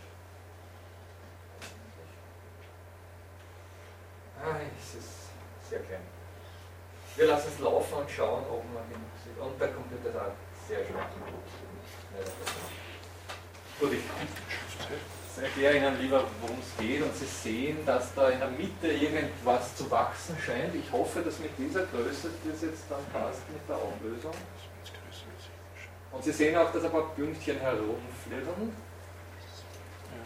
Und Sie sehen vielleicht auch schon, dass es beginnt, diese Form anzunehmen, die Sie vorher gesehen haben. Ja, also man kann es zumindest erkennen. Ich muss jetzt auch dazu sagen, was Sie vorher als Bild gesehen haben, ist ein Ding, das aus 1 Millionen Bildpunkten besteht, also 1 Million solchen schwarzen Pünktchen. Und hier sind 7000, ganz einfach, weil ich äh, auch die Rechenleistung da äh, bisschen äh, in Betracht ziehen wollte, aber ich habe es sowieso überschätzt. Also das ist auch jetzt im Vergleich zu meinem Computer daheim sehr, sehr langsam. Also bei mir wächst das richtig wie eine Pflanze, wenn man es mit der, sozusagen mit der Geschwindigkeit ist, die sich äh, durchspielt. Aber ich, Sie sehen, dass sowas ähnliches dabei rauskommt, um das geht Und wie funktioniert die Geschichte? Äh, es wird ein zentrales Pünktchen erzeugt. Also für, für die Spezialistinnen und Spezialisten unter Ihnen, äh, es nennt sich äh, Diffusion Limited Aggregation. Also was ist Diffusion, genau, sowas wie Ausbreitung oder übersetzen wir Diffusion, Diffusion. Limited und Aggregation. Also es gibt sowas wie eine Ausbreitung, es gibt ein, eine Grenze und es gibt eine Aggregation und das ist die Aggregation, die Sie da sehen. Also was darin steht, ist eine Aggregation. Ja, ich weiß, es ist jetzt nicht so ganz schön, so wie das äh, vorher, was wir gesehen haben, aber es ist zumindest so etwas Ähnliches. Wie gesagt, vorher ging es um eine Million Bildpunkte, hier sind 7000 und dann hört das Ding zu laufen ab, auf, äh, glaube ich zumindest. Und es funktioniert im Prinzip ganz simpel, es wird ein erster schwarzer Punkt in der, in der Mitte dieses Spielfelds erzeugt und dann werden zufällig irgendwo auf dem Spielfeld andere schwarze Punkte erzeugt. Sie sehen hier so ein Herumfliegen, zumindest die in der ersten Reihe werden das sehen, weil es einmal hinten sieht. Also da werden andere solche kleine Pünktchen erzeugt und diese Pünktchen werden auf einen sogenannten Random Walk geschickt. Ein Random Walk ist ein zufallsgesteuerter äh, Walk, also eine Wanderung, die zufallsgesteuert ist, die so aussieht, dass in jedem Zeitschritt, in jedem einzelnen Zeitschritt dieses kleine Pünktchen irgendwo beliebig, also es dreht sich im Kreis, irgendwo beliebig in einer bestimmten Richtung stehen bleibt und einen Schritt weitermacht und dann wieder sich im Kreis dreht, 360 Grad, irgendwo beliebig stehen bleibt und wieder einen Schritt weitermacht und wieder äh, und und und und. Ne? Und damit wirklich zufällig einfach in der Gegend herumkurft. Wirklich völlig zufällig in der, in der Gegend herumkurft. Die einzige Regel, die es gibt, wenn in deiner unmittelbaren Umgebung, wieder die acht Zellen, die, äh, so ein Kügelchen umgeben, irgendwann ein anderes Kügelchen vorhanden sein sollte, ein, ein schwarzes, dann bleibst du dort stehen. In dem Moment, wo du auf deinem Random, Random Walk irgendwo auf ein anderes Kügelchen triffst und das dort vorfindest, dann bleibst du dort stehen und bewahrst deine Position. Und dann wird, wenn das geschehen ist, wird wieder ein neues Kügelchen generiert, das genau das gleiche tut. Okay? Weil erstaunlich ist, dass es nirgends anders außer in der Mitte wächst, dass es sich nirgends anders welche treffen. Oder wenn sich zwei, die am Weg sind, treffen, gibt es das nicht gleichzeitig. Nein, nein, es ist immer nur eines am Weg. Es ist immer nur eines am Weg, aber, also nochmal, Setup. Sie haben hier, ich weiß nicht, sieht man es hinten, also Sie haben hier in der Mitte das Ausgangskügelchen und Sie haben hier ein zufällig generiertes. Das zufällig generierte kann irgendwo sein. Und es beginnt jetzt einfach wild herumzulaufen, irgendwo, und die Möglichkeit ist sehr groß. Ne? Wenn es allerdings auf dieses hier trifft, in dem Moment, wo es gleich am Nachbar ist mit diesem, auf einem der, der acht benachbarten Felder, bleibt es dort stehen. Und dann wird ein neues Kügelchen äh, irgendwo auf dem Spielfeld erzeugt, das genau das gleiche tut. Hm? Nur, und das ist sozusagen der Punkt, warum so, so, eine, so eine seltsame Struktur dabei rauskommt, wenn äh, wenn da schon andere Kügelchen vorhanden sind, dann wird natürlich mit jedem Mal gleichsam die Wahrscheinlichkeit ein bisschen größer, dass es sich irgendwo in diesem Netzwerk verfängt. Und damit wächst diese Struktur in bestimmte Richtungen, die zwar vom Zufall zunächst einmal vorgegeben sind, die aber dann doch sowas wie Fangarme erzeugt, die die Wahrscheinlichkeit erhöhen, dass dort sich andere Kügelchen anlagern. Also es ist sozusagen ein Zufall, der etwas erzeugt, was dann kein Zufall mehr ist oder kein reiner Zufall mehr ist. Das ist so ein bisschen der Gedanke hinter dieser Geschichte. Oder vom Noise. Das haben Sie sicher schon gehört, diese, diese schöne äh, Phrase. No? Noise wäre der Zufallsprozess. Bitte. Es ist jetzt ganz streng genommen kein absoluter Zufallsprozess. Warum nicht? Ganz einfach deswegen, weil hier ein Kügelchen schon vorhanden ist. Nur im Vergleich zu dem, was sonst hier möglich ist, ist dieses eine Kügelchen natürlich verschwindet. Aber es ist doch sozusagen eine Stück weit höhere Wahrscheinlichkeit als gar keine, keine Vorgabe. Wenn Sie so wollen, äh, also das, ist sozusagen kein, das lässt keine Rückschlüsse der Entstehung unseres Universums zu, dazu ist es zu primitiv und, und auch jetzt äh, nicht interessant. Aber, aber aber es ist äh, sozusagen ein, ein, eine Ausgangssituation, die sehr simpel ist. Und aus der heraus entsteht etwas, was wir doch für Ordnung halten würden. Also jetzt vielleicht nicht im Hinblick auf das, was ich lasse nochmal laufen, nicht das, was Sie hier mit diesen 700, ah, sorry, ähm, was Sie hier mit diesen 700 Zellen äh, zu sehen bekommen, sondern äh, im Hinblick auf diese Anemone, die ich vorher mit den Millionenbildpunkten äh, gezeigt habe. Also das hier, da kann man dann äh, darüber diskutieren, ob das wirklich eine schöne, interessante Struktur ist. Aber diese Seher-Anemone, da, dieses komische Gebilde, wird schon jeder von uns wahrscheinlich, wenn er es so schnell einmal aus dem Kontext gerissen präsentiert bekommt, äh, vielleicht sogar für eine Pflanze halten oder so. Könnte ich mir vorstellen, also Pflanzen.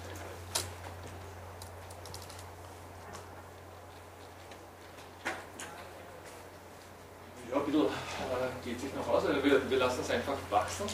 Ähm, worauf ich mit dem kleinen Beispiel, ist ein recht bekanntes Beispiel, also wie gesagt, äh, wird, wird in der Literatur meistens als DLE abgekürzt, Diffusion Limited Aggregation, DLE, und wird dann oft mal her, her, herangezogen, um bestimmte Dinge daran zu äh, diskutieren. Wir werden, wenn wir Zeit haben, vielleicht auch noch äh, ja, äh, über das sprechen, also über den Kontext sprechen, wo ich es her habe. Der ist nämlich nicht uninteressant für, für unser Thema generell, der allerdings dann wahrscheinlich eher der,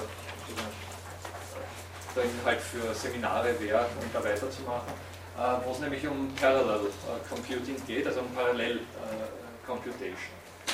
Die interessante Geschichte daran ist, dass das, wenn Sie so wollen, inhärent sequenziell arbeitet. Was meine ich damit? Oder was meine ich mit Parallel Computing oder Parallel Computing? Das haben Sie alle schon vielleicht gehört und, und manche von Ihnen werden auch einen neueren Laptop, na der vielleicht nicht, einen neueren Laptop schon haben, der mehr Kernprozessoren hat, also der nicht nur einen CPU, also nicht nur einen Prozessor drinnen hat, sondern mehrere. Nicht? Also aktuell gibt es mittlerweile Handys, die mehrere Kerne haben ne? und die äh, parallel rechnen. Ne? Ich weiß nicht, ist es so bekannt, dass ich es nicht ausführen muss? Wer, wer verbindet gar nichts mit Parallelrechnern? Ah, Ah, das Ding hier ist pure Sequenzialität, also nicht Parallelität. Das heißt, hier rechnet er ein für alle Mal hintereinander, Schritt für Schritt. Ich habe es eh immer wieder betont. Ne? Also so die klassische Computation ist nichts anderes als äh, eine Abfolge von einzelnen Schritten, die einfach mit unglaublicher, Wahrschein äh, un unglaublicher Geschwindigkeit hintereinander ausgeführt werden. Der tut in jedem Zeitschritt einfach seine Befehle abfolgen. Man kann das mit so einer berühmten Vorschleife nicht, oder einer While-Schleife, wie auch immer, also da gibt es verschiedene Algorithmen oder Programmbefehle dafür, dass man einfach so einen Loop erzeugt, also eine Schleife erzeugt, in der gleichsam eine bestimmte Sequenz von, von Arbeitsaufgaben hintereinander ausgeführt wird. Nicht? Also klassisch Kochrezept, ich weiß nicht, äh, Nehmen Sie Mehl, nehmen Sie Ei, nehmen Sie einen Kochlöffel und führen Sie den äh, im Kreis herum nicht? und dann steht, und jetzt wiederholen Sie diese Tätigkeit 50 Mal. Nicht? Also führen Sie den Kochlöffel 50 Mal. Das ist ein klassischer Loop. Ja? Aber natürlich sequenziell ausgeführt, weil Sie jeden Schritt einzeln äh, durchnehmen. Ja? Okay, jetzt hat er hier diese schöne Struktur erzeugt. Aber streng hintereinander. Okay, äh, parallele Rechen und ja, hier haben Sie einen, äh, Rech, also sozusagen einen Rechenkern, einen Prozessor, der diese Aufgaben hintereinander erfüllt. Nur extrem schnell. Ja? Es gibt eben jetzt mehrere, äh, also es gibt jetzt eben mehr Kernrechner, die nichts anderes tun, als Arbeitsteilung vorzunehmen. Ich hätte das schon, also ich weiß nicht, ganz simple Beispiele. Ich weiß nicht, nehmen Sie irgendein Sie müssen, was fällt mir ein, acht Zahlen zusammenzählen. Sie nehmen die erste Zahl, zählen die zweite hinzu, dann haben Sie das Ergebnis, nehmen die dritte Zahl, zählen Sie zu dem Ergebnis hinzu, nehmen die vierte Zahl, zählen Sie zu dem Ergebnis hinzu. Sequenziell, eine nach der anderen, sind acht Rechenschritte vorhanden. Wenn Sie jetzt zum Beispiel diese acht äh, Zahlen mit, mit vier Prozessoren zum Beispiel parallel berechnen lassen, dann können Sie ohne weiteres den ersten Prozessor die ersten zwei Zahlen zusammenzählen lassen, den zweiten Prozessor die äh, zweiten zwei Zahlen, den dritten Prozessor den dritten zwei, dann haben Sie nur einen Rechenschritt, der von vier Prozessoren gleichzeitig ausgeführt wird. Ne? Also alle haben jetzt ein Ergebnis äh, hervorgebracht im ersten Schritt. Ne? Dieses Ergebnis geben Sie einen zweiten Schritt weiter. Jetzt brauchen Sie dann nur mehr eben, also Sie das Ergebnis der ersten zwei Prozessoren und das Ergebnis der zweiten zwei Prozessoren zusammenrechnen. Ne? Sind nur mehr zwei Prozessoren damit beschäftigt im nächsten Schritt. Die, die anderen zwei haben nichts zu tun. Und im dritten Schritt haben Sie dann ganz einfach nochmal eine Addition die von einem einzelnen Prozessor äh, äh, durchgeführt werden kann. Ja. Und wir haben aus zuvor acht Rechenschritten, die notwendig waren beim sequentiellen Addieren, plötzlich nur mehr drei Rechenschritte gemacht, die notwendig sind beim Parallelen. Ja. Das ist sozusagen die Zauberei bei der Geschichte. Bitte, Im Hinblick auf das, auf das simple Beispiel ist die Sache natürlich höchst unnötig, weil die, die, die Addition so simpel ist, dass das ein äh, also da, da, wäre das hinausgeworfenes Geld, wenn Sie einen Mehrkernprozessor dazu verwenden. Ne?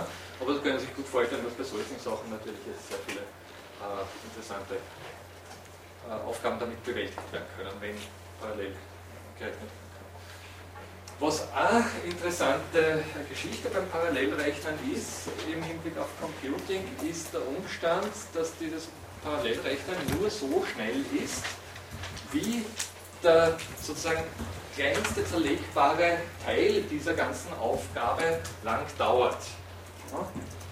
Stellen Sie sich mal vor, irgendeine Fabrik, wo Arbeitsteilung herrscht und jeder, was ein Auto wird erzeugt und jeder der, jede der einzelnen Abteilungen baut gleichsam die, die, jeweiligen Bestandteile zusammen, für die sie verantwortlich sind und reichen das dann weiter an die Zentralstelle, wo das Auto letztendlich dann äh, zusammengefügt wird. Ja dann kann man sich gut vorstellen, dass alle anderen extrem schnell sein können und sich reinsteigen können, was, ich, was für äh, Zeiteinsparung äh, damit rausfahren können. Ne? Eine Abteilung, die halt, was weiß ich, beim besten Willen nicht schneller als, also nicht, lang, nicht mehr als oder nicht weniger als zwei Stunden braucht in dem Fall, ne? würde gleichsam den ganzen Prozess auf diese zwei Stunden festlegen. Ne? Sozusagen das schwächste Glied in der Kette determiniert den gesamten Prozess. Deswegen ist es, und Sie können sich vorstellen, wenn Sie sagen wir, komplexe äh, Probleme haben in dieser Hinsicht und viele aneinandergereihte Rechenschritte, ist es eigene Programmierkunst, das so hinzubiegen, dass die sich nicht gegenseitig äh, aufhalten. Also dass da gleichsam keine unnötigen Verzögerungen entstehen beim Weiterreichen der jeweiligen Ergebnisse aus den, aus den Rechenschritten. Deswegen ist Programmieren für Parallel Computing nochmal eine haarige Aufgabe, wo es natürlich mittlerweile auch Mittel, äh, also Hilfsmittel gibt, aber durchaus äh, sozusagen einiges zu berücksichtigen ist. Diese, diese berühmte Geschichte heißt Armdales Law, ich weiß nicht, Armdales äh, Gesetz, der Armdale war scheinbar irgendein Computertechniker, der das herausgefunden hat. Das ist jetzt nicht nur computertechnisch interessant, das ist auch für Kollaboration unter, unter Menschen äh, nicht uninteressant, weil sie natürlich sozusagen damit rechnen müssen, dass die Arbeit nicht restlos zergliederbar ist und damit gleichsam gewisse äh, Effektivierungsgrenzen haben bei solchen äh, Arbeitsteilen. Das ist so der Punkt bei der Geschichte. Aber äh, warum es trotzdem interessant ist, und da werden wir dann doch äh, am, am, am, Ende der, oder in, in den weiteren Lehrveranstaltungen noch draufkommen, äh, ist der Umstand, dass natürlich unsere Welt, wenn Sie so wollen, also wenn Sie gleichsam die Welt im Hinblick auf Computation betrachten, dass unsere Welt eine massiv parallel rechnende äh, Welt ist, wenn Sie so wollen, oder ein massiv parallel rechnender Zusammenhang. Und zwar in sehr, sehr komplexer Weise parallel rechnen.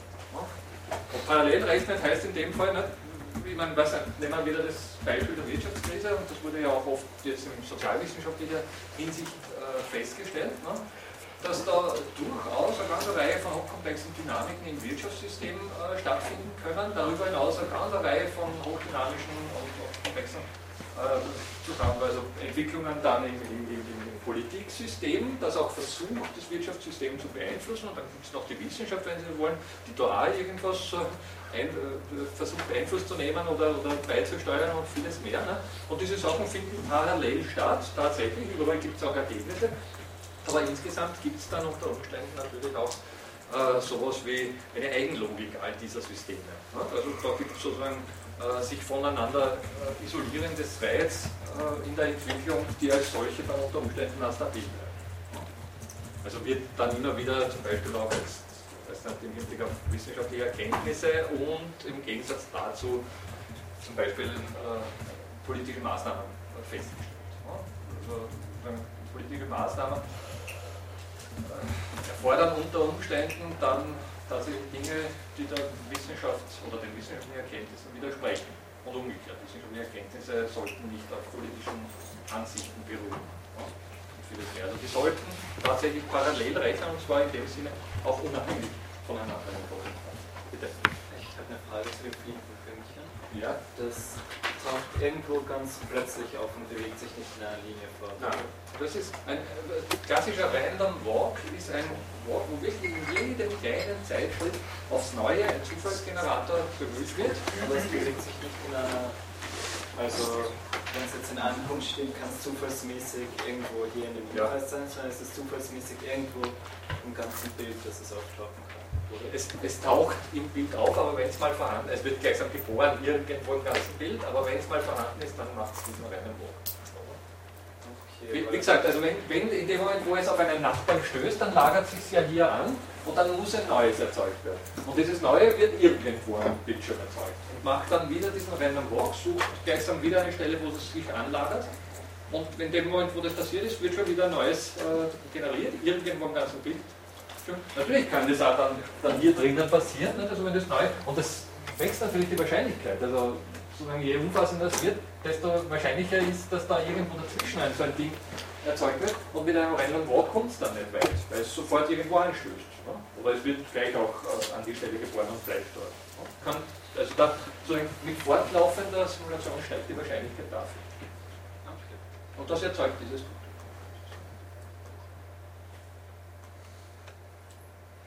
Ja, was Sie sicher auch schon äh, jetzt im Übrigen zurück zu den Parallel Computing Geschichten, was Sie auch äh, sicher schon äh, ziemlich äh, oft einmal irgendwo gelesen haben, ist Darmstadt, dass natürlich unser Gehirn auch parallel arbeitet und zwar in einer Vielzahl von, von hochkomplexen Einzelfunktionen. Und das Interessante, was uns vielleicht jetzt, sagen wir mal, für den, ich denke mal, für den Rest der, äh, der Vorlesung interessieren wird oder beschäftigen wird, mal schauen, wie, wie sehr Sie das interessiert. Mich interessiert sehr. Das Interessante in der Geschichte ist, dass Sie da unter Umständen dann äh, parallel arbeitende Prozesse haben, die aufeinander Bezug nehmen und damit so etwas wie Rekursivität erzeugen. Rekursivität jetzt nicht äh, so in, schon auch natürlich im Hinblick auf diese äh, Aufbauen vorhandene äh, Ergebnisse, sondern Rekursivität im Hinblick auf Selbstreferenzialität. Das heißt, im Hinblick auf etwas, was sich dann letztendlich, so wie das unser Bewusstsein offensichtlich kann, selbst wahrnehmen kann. Sie erinnern sich, am Anfang der Lehrveranstaltung haben wir ja über diesen Satz, der eben 30 Buchstaben hat, gesprochen, da haben wir dieses Beispiel herangezogen. Dieser Satz ist selbstreferenziell in dem Sinn, als er etwas über sich selbst aussagt. Das ist ein sehr simples Beispiel, aber eines, das äh, jetzt sozusagen durchaus Parallelen hat zu dem, was, was wir können. Sie wissen alle, dass wir über uns selbst nachdenken können, dass wir uns äh, über uns selbst verständigen oder auch, auch mal, äh, all das, was sozusagen in dieser Hinsicht dann äh, auch zu den, zum, zum normalen Handwerkszeug von Philosophinnen und Philosophen gehört. Und da, das ist jetzt auch so eine kleine These von mir, ist natürlich sozusagen, dass die Möglichkeit des Parallel Computings oder des Parallelrechnens damit äh, etwas gegeben. Und zwar eines Parallelrechnens, und das ist jetzt auch der Punkt dieser Geschichte, das im Prinzip unter Umständen auf solchen Order von, von Noise äh, Phänomenen aufruht. Also auf Phänomenen aufruht, die eine Art von Ordnung erzeugen aus völligen Zufallsprozessen. Das wäre meine These für die zweite Hälfte der Lehre. Ich ja, freue mich das nächste Mal.